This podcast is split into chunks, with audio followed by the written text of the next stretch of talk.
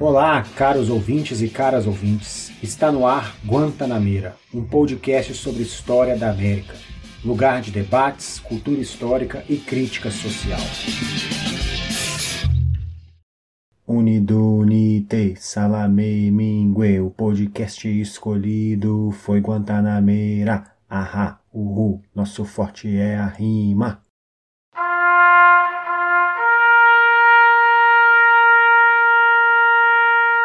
Muito bem-vindos a mais um episódio de Guantanameira, o primeiro com participação especial.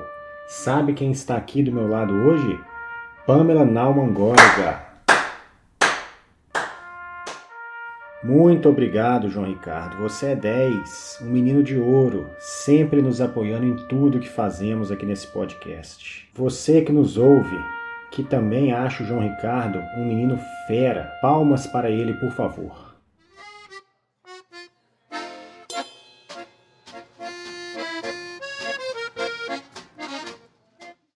Pamela é minha amiga, cidadã argentina, ou eu devia dizer cidadã portenha, Pamela. brincadeira, gente. Isso é uma brincadeira que a gente faz com ela, porque ela é de Buenos Aires. Quem é de Buenos Aires se acha argentino, mas na verdade não são. Brincadeira, Pamela, mas isso é uma coisa que ela dá, essa liberdade. João Ricardo, você é show de bola. Mas ó, você não leu o roteiro direito. Esqueceu que antes da Pamela nós temos um recado da audiência? Então abaixa o volume desse tango aí e vamos dar o play lá no áudio da Marina.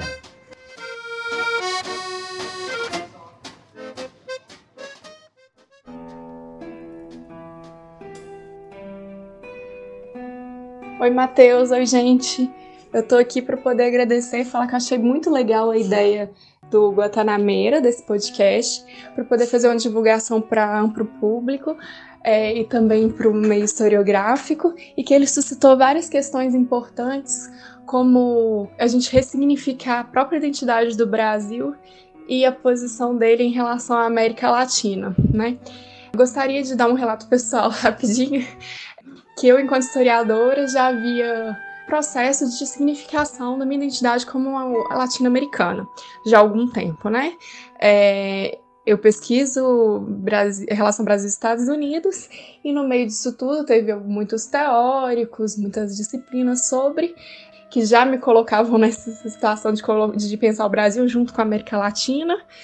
Então eu já tinha um processo de me significar enquanto latino-americano, já, já, já me considerava uma latino-americana mas eu acho que essa identidade ela fica muito mais visível quando a gente se coloca em comparação ao outro. Eu morei durante seis meses em Nova York e quando a gente estava em Nova York a gente percebia tanto a nossa diferença em relação é, a esse país, né, dito de primeiro mundo, e a nossa identidade tão mais próxima da América Latina, que eu acho que, que ressaltou muito mais essa identidade latino-americana em mim. Então, como que é engraçado que a, que a identidade realmente se dá também por parte de oposição, né? Na diferença em relação ao outro norte-americano, né? Estadunidense. Vou contar rapidinho dois casos, é, porque eu acho que ilustra muito bem isso. O primeiro foi que eu tinha uma amiga brasileira que casou com um estadunidense e que uma vez eu estava numa reunião deles, então nessa conversa estavam dois norte-americanos, dois estadunidenses, ela e eu. E ele estava contando para um amigo dele, rindo, como que nós brasileiras preenchiam os dados do censo, né, do IBGE, que ela se considerava branca. E, que, e ela era branca, assim, para nossa visão. Ela é uma pessoa que, que dentro é, das da nossas categorias no Brasil, ela não pode se considerar qualquer outro tipo de cor, sabe? Ela não é uma pessoa nem morena que não tem essa classificação no censo. Então, e, e ele rachando de rir, rindo muito, como que ela se considerava branca, que ela não era branca, que ela era latino-americana. Isso eu achei super engraçado, porque se existisse essa classificação, todos nós seríamos latino-americanos, né? Então, como que isso se torna lá uma classificação étnica para todos nós. Eu, ach, eu achei isso muito significativo. Um outro episódio é que eu morei a maioria do tempo que eu estive lá no Harlem, que é um bairro negro, mas que ultimamente tem abrigado muitos latino-americanos também. E ao morar lá, um bairro de maioria negra e uma minoria latino-americana, eu percebi que eu era enquadrada exatamente naquela minoria.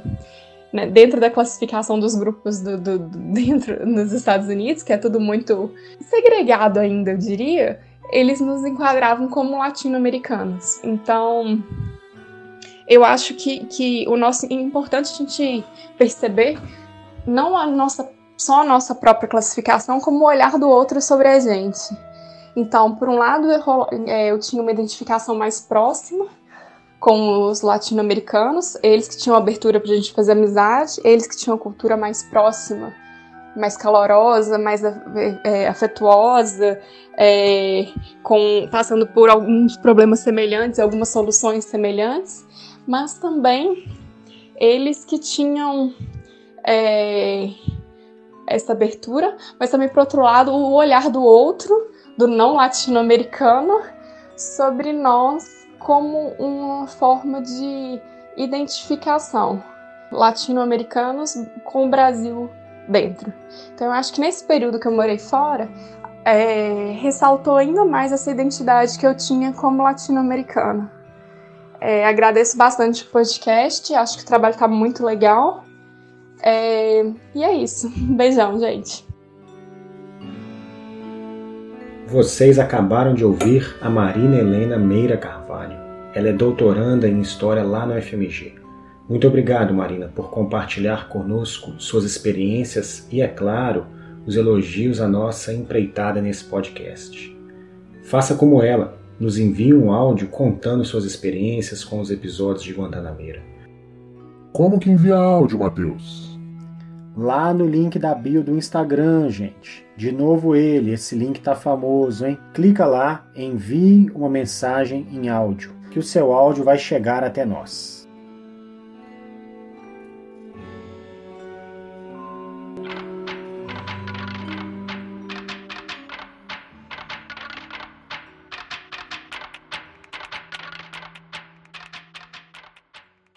Vocês devem estar aí se perguntando: gente, o Matheus esqueceu da Pamela, cadê ela? A Pamela ainda está aqui e não me esqueci dela não. Ela é historiadora argentina, professora e hoje atua na área de museologia e processos educativos aqui no Brasil. Antes de iniciarmos nosso bate-papo, acho importante explicar por que eu fiz o convite para a Pamela estar aqui hoje, o que de algum modo já apresenta o tom geral de nossa conversa. No episódio passado, falei sobre a relação histórica do Brasil com os outros países latino-americanos, destacando o pouco conhecimento que temos sobre história, cultura e sociedade de outras regiões da América. E daí eu fiquei pensando, e lá nesses outros países? Como vem o Brasil?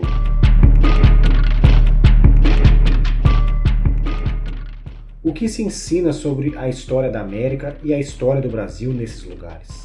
Quem são, onde vivem, o que comem. Eles também não sabem quase nada sobre o Brasil?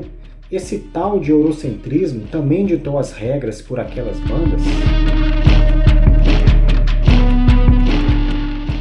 Não vou dizer mais nada para que o bate-papo flua e a conversa fale por si.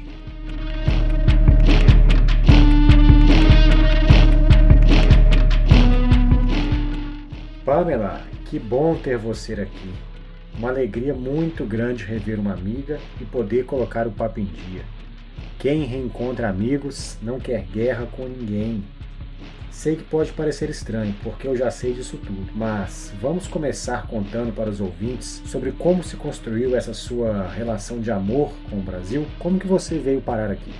Bom, meu nome é Pamela Naumann Gorga, eu sou argentina, formada eh, na Universidade de Buenos Aires como professora de História do Ensino Médio e Universitário. Eu sempre gostei muito de História Medieval e de Arqueologia. Aí, já na metade do meu curso, tive a oportunidade de fazer uma pesquisa arqueológica aqui no Brasil, em Mato Grosso, próximo de Rondonópolis, e comecei a me apaixonar por essa terra. Eu queria saber realmente o que, que era isso. logo depois de terminar essa pesquisa arqueológica, que foi muito bacana, aí logo voltei para Buenos Aires e eu tive a oportunidade de me inscrever para um projeto do Grupo, de Monte, eh, Grupo Montevideo, que junta várias universidades eh, estaduais da América Latina, para fazer um intercâmbio. Aí eu passei e vim para a UFMG durante um semestre continuei me apaixonando pelo país, pela língua, pela forma de, de ver a história, era bem diferente da, da Universidade de Buenos Aires, não que seja melhor nem pior, era outro jeito. Aí comecei a entender até a língua, já fiz os cursos tudo. Retornei para o meu país, me formei lá. Questões da vida fizeram que eu voltasse dois anos depois, em 2012, para o Brasil e quis já me aproximar do mestrado. Só que. Pamela, você fala num outro jeito de ver a história, nem melhor nem pior, mas outro jeito nas suas palavras. O que você viu como maiores diferenças no ensino de história? Uma das primeiras coisas que me chocou quando eu cheguei, porque eu não compreendia bem, bem como que era o, a chegada dos alunos à universidade, né? Porque eu falava, gente, mas se eu quero estudar história, por que, que eu tenho que fazer essas provas, né? Antes do vestibular, numa outra geração, né? Depois o Enem, o que, que é isso? E eu achava, nesse sentido, é, depois fui compreender como que aqui, às vezes, não é tão democrático quanto na Argentina. Não que todo mundo lá consiga, mas, por exemplo, a gente não tem é, Enem por exemplo. Qualquer pessoa pode entrar na universidade desde que você. Na universidade pública, estou falando, comparando, tipo assim, UBA com qualquer universidade pública daqui. Quando estamos lá na, na UBA, a gente passa o que se chama de ciclo básico comum, no CBC. São seis disciplinas que demoram em torno de um ano a dois, que, que tem a ver com o perfil de curso que você quis quem fizer, quiser fazer, sei lá, medicina, não vai fazer o mesmo CBC que eu fiz, que, porque eu quero fazer antropologia, sociologia, eles são mais afins. Tanto que nos meus primeiros anos de graduação, as primeiras disciplinas às vezes tinham turmas com 100, 150 alunos. Se passassem 50 alunos, esse ano passavam. Se passassem 100, passavam 100. Não tinha uma cota. Não tem um grupo que só podem passar 30 pessoas para tal período. Essa é a primeira questão. Pessoal, só deixando claro aqui um aspecto dessa diferença.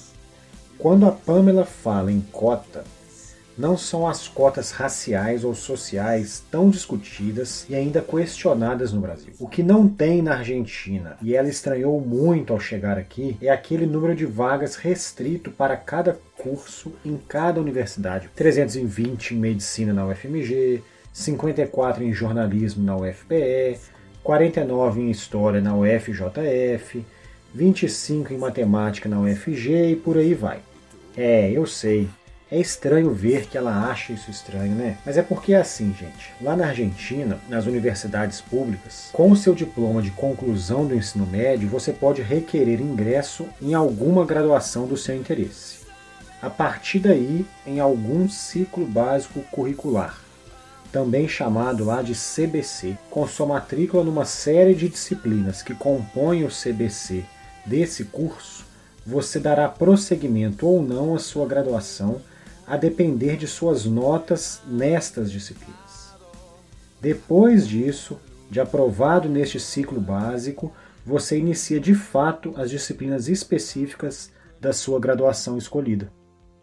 O que eu via muito aqui era uma questão mais, entre aspas, talvez humana, no sentido de que essa essa características dos grupos serem menores, né, ter turmas de 30 pessoas, os professores conheciam os nomes e os sobrenomes de todos os alunos. Né? Eu tinha experiência né, na graduação, claro, por ser estrangeira, talvez era muito mais fácil de me reconhecer, mas os professores sabiam quem eu era.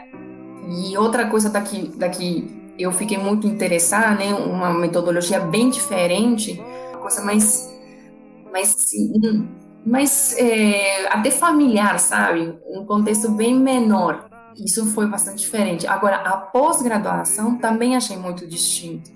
Pelo fato de você apresentar um projeto e não que você tenha que se encaixar de um projeto de alguém, isso eu achei muito bacana. Lá a gente tem um outro tipo de tradição na qual você vai atrás de uma pesquisa, talvez de um, de um professor, e apresenta, e ele tem que aceitar essa pesquisa. Ele tem que abraçar a sua ideia. É diferente aqui quando você apresenta um projeto, né?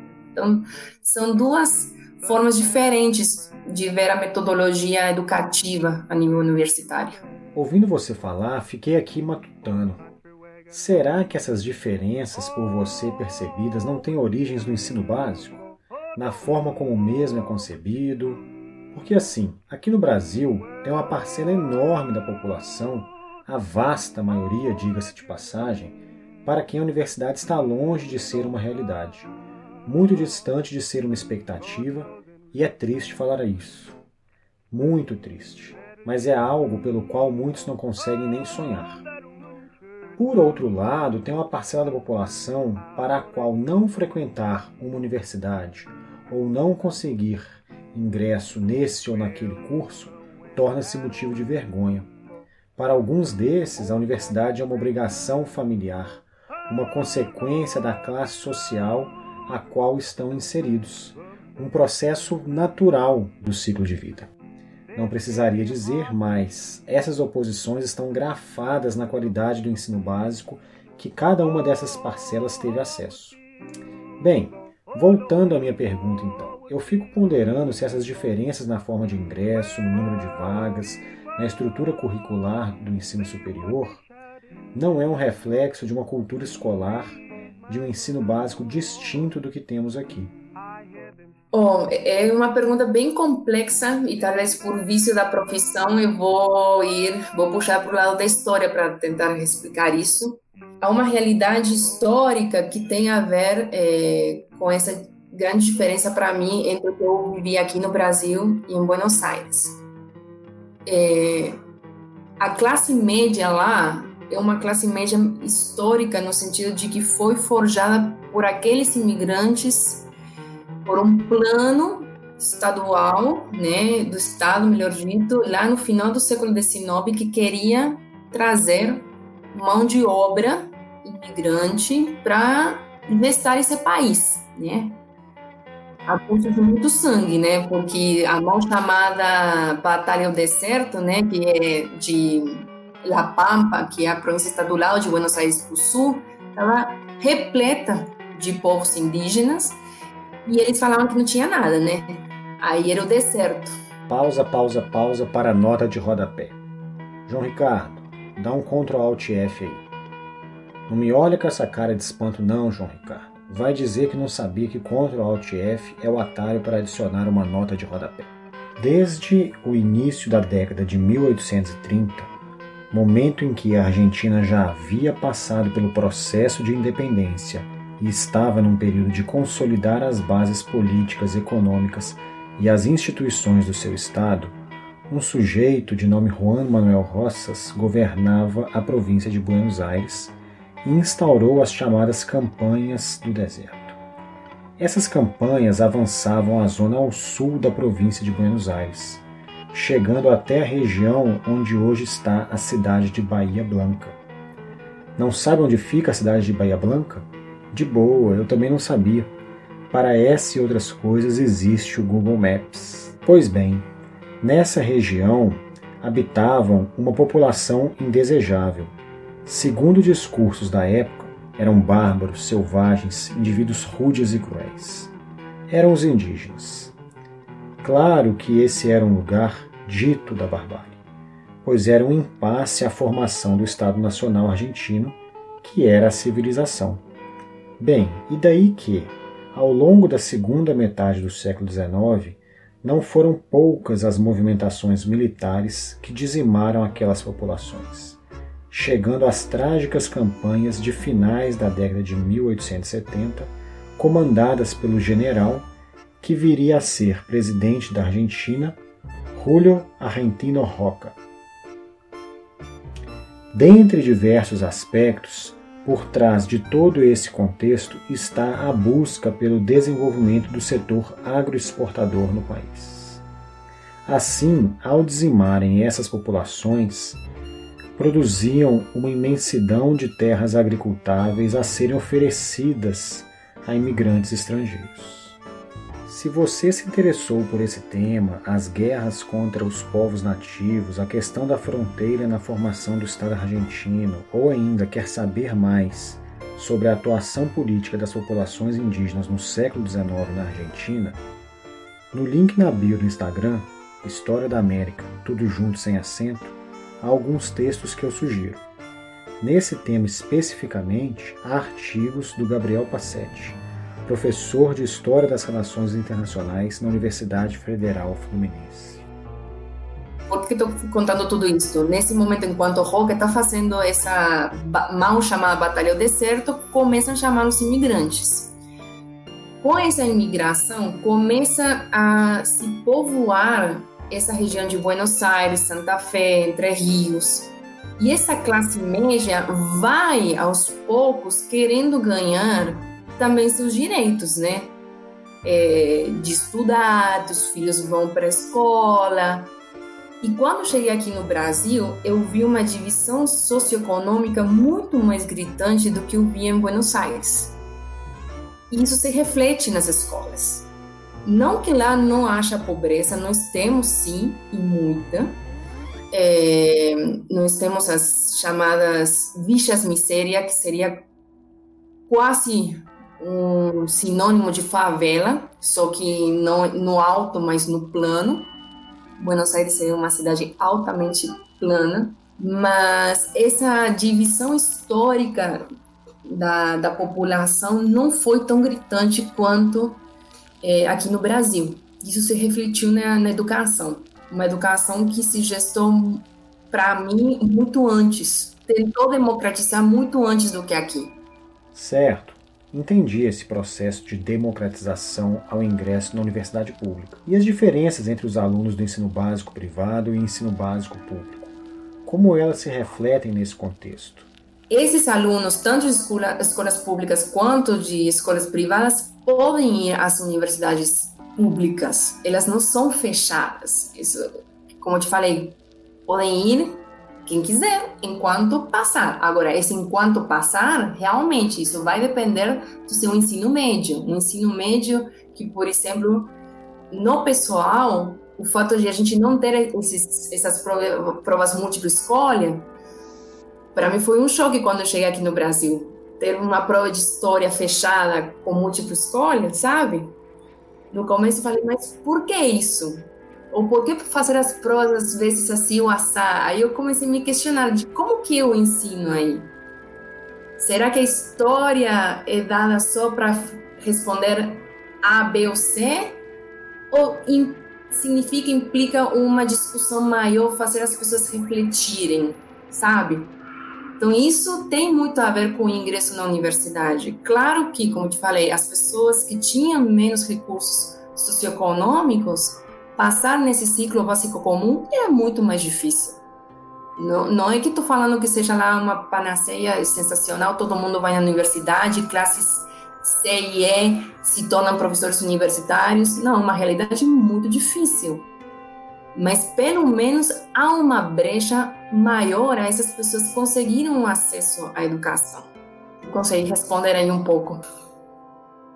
Gente, a bem da verdade é que esses tópicos nem estavam em nossa pauta, mas são assuntos tão importantes que não podemos deixar de lado quando vemos a oportunidade. Agora, Pamela, vamos conversar um pouco sobre ensino de história. Compartilhe conosco como o ensino está estruturado lá na Argentina. Por exemplo, aqui no Brasil temos uma história do Brasil e uma história da América. Na Argentina também é assim? Há essas subdivisões? E assim, o que se ensina sobre a história do Brasil e a história de outros países latino-americanos de um modo geral? Eu acho que seria legal primeiro talvez contextualizar o ensino fundamental e médio lá, porque é bem diferente do que é aqui no ensino primário costuma pensar muito mais o que são o que é a história nacional, né? Aí você vê os heróis, os grandes acontecimentos históricos, pode chegar também ver povos autóctones, mas pensando na Argentina em si. Depois se diversificou, claro, é, tem pessoas que vão, por exemplo, no nos antigos povos do Oriente Médio, é, Grécia também, um pouco de Roma. Eu estou realmente já afastada há alguns anos, mas se me lembrando um pouquinho, já no ensino médio, no ensino secundarista, já vemos mais, mais cada ano tem um perfil, né? História argentina era lá nos últimos dois anos. No começo a gente via, é, digamos assim, é, a história, os elementos da história, o que era uma fonte, o que era uma cronologia, quais são as ciências que ajudam a história. Mas eu me lembro essa questão de sempre ter um pé no Ocidente bem europeu, uma questão bastante eurocêntrica. Então a gente vê Grécia, vê Roma, é, depois história medieval, história medieval europeia, não africana. A gente não vê a bacia do Mediterrâneo completa. Esse era o centro. E depois a gente vê história contemporânea, como eu te falei, cada uma coisa. Isso, América Latina é bem menor na minha, era bem menor na minha época. E na universidade, como esse ensino está organizado?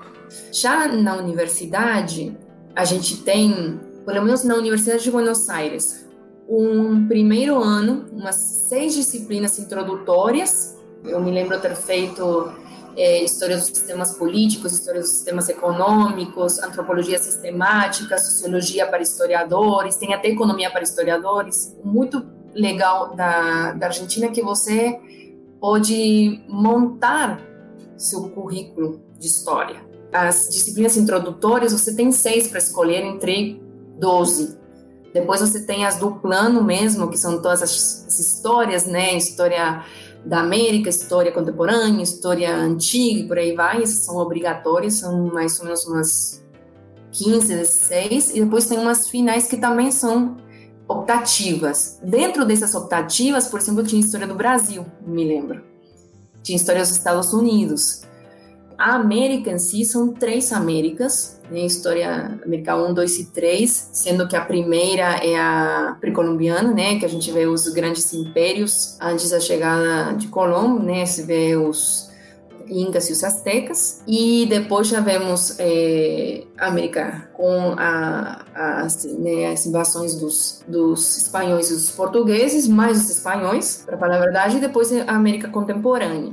O que é um fato interessante, o nosso curso realmente se formou olhando para a Europa, né? É, realmente o curso se formou eurocêntrico. Porém, começou a ser bem diversificado no final dos anos 80, começo dos anos 90. Pamela, e aí... desculpe te interromper mais uma vez, mas acho legal contarmos para os nossos ouvintes que aqui no Brasil as universidades também estão há algumas décadas passando por renovações interpretativas. Algumas delas já resvalam no ensino básico, por exemplo, as leis 10.639 e 11.645, dos anos de 2003 e 2008, as quais foram sancionadas para alterar algumas diretrizes e bases da educação nacional, e a partir delas incluir no currículo oficial da rede de ensino a obrigatoriedade da temática História e Cultura Afro-Brasileira e Indígena. Faço essa intervenção para ressaltar que há uma agenda para diversificação e inclusão de temáticas esquecidas da nossa história ensinada na maioria dos livros didáticos.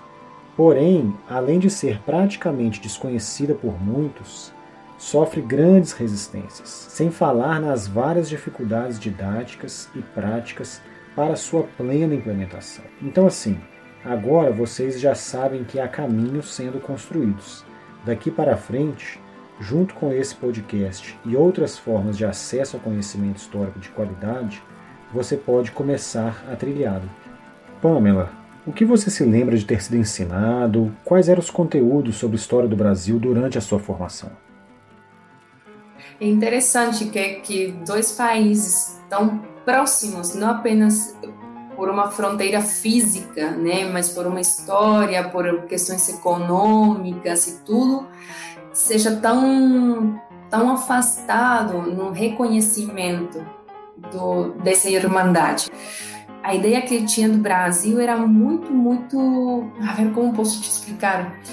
Era pouca em relação à riqueza que eu depois ganhei. Meu pai trabalhou muitos anos aqui no Brasil, então me lembro, tipo assim, é, ele trazer as músicas de MPB para casa. Então minha proximidade era com a música. Mas na escola não era contado aquilo, sabe? Não era questionado essa irmandade de povos latino-americanos próximos da gente. Ah, ficava também na questão romântica, essa questão dos astecas, dos incas, dos maias, não sei o que, que estavam aqui, estavam lá mas o Brasil virou esse estereótipo na minha cabeça até eu desconstruí-lo quando eu vim para cá, pro, pelo menos pro argentino, nem pro argentino, vou falar pro portenho, a ideia que eu tinha de, do Brasil era super estereotipada. A gente conhece, eu conhecia apenas é, o litoral.